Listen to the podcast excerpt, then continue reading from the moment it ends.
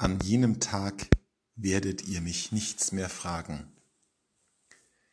Die Abschiedsreden nähern sich ihrem Ende und Jesus gibt uns einen Ausblick auf das, was uns erwartet, wenn diese, dieses Leben auf Erden vorüber ist und das Leben in der Herrlichkeit und der ewigen Liebe des Vaters, des Sohnes und des Geistes beginnt. Dann kommt jener Tag, an dem wir ihn nichts mehr fragen werden. Da denkt man natürlich bei diesen Worten sofort an Augustinus Beginn seiner Bekenntnisse, wo er schreibt, Unruhig ist mein Herz, bis es Ruhe findet Gott in dir. Das Fragen ist etwas, was wir als beunruhigend wahrnehmen, was wir als unfertig wahrnehmen, wo wir das Gefühl haben, wir kommen irgendwo nicht weiter, wir sind nicht ausreichend im Bilde, es gibt Dinge, die wir noch nicht verstehen, die uns verunsichern, vielleicht sogar ängstigen, wir haben Sorgen. All dieses gehört ja ganz wesentlich zur Bedingung menschlichen Lebens dazu. Das fängt ganz früh bereits an bei kleinen Kindern, die nichts anderes tun als fragen den lieben langen Tag, solange sie, sobald sie die Sprache entdeckt haben. Und das geht bis ins hohe Alter, wo Menschen oft angesichts der Endlichkeit ihres Lebens auch noch einmal ganz stark ins Fragen kommen.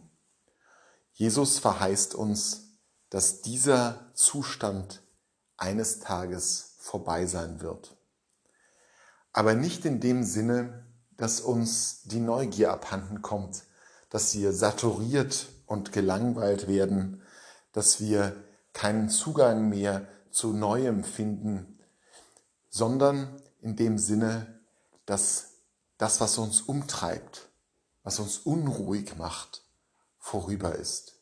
Wir suchen nicht mehr, wir sehen. Wir sind nicht mehr Sklaven unserer Unvollkommenheit und dem ausgesetzt, was wir an Begrenzungen haben, sondern wir sind ganz da, so wie Gott ganz da ist. Wir sind dann bei dem, der sagt, ich bin der Ich bin da. Und so wie er da ist, sind auch wir da. Wir fragen nicht mehr, wir sehen. Wir fühlen, wir hören, wir sind ganz in der Gegenwart. Das ist das, was uns eines Tages erwartet, so denn die Gnade Gottes, auf die wir hoffen dürfen, auch uns diesen Himmel bereitet.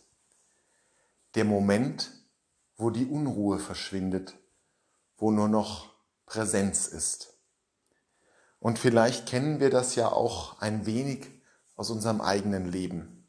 Nicht als Dauerzustand, aber doch als Augenblicke, die sozusagen den Himmel auf Erden bereits durchscheinen lassen. Der Moment, wo wir etwa in den Armen unserer Eltern liegen oder wo wir unsere Kinder umfangen. Der Augenblick, wo wir mit einem geliebten Menschen in einem schönen Moment, vielleicht angesichts herrlicher Natur oder eines schönen Bauwerks, stumm verharren, miteinander, zueinander. Der Augenblick, wo wir mit guten Freunden unterwegs sind und die Welt in irgendeiner eigenartigen Weise ganz erscheint. Das sind kleine Vorausblicke auf den Himmel.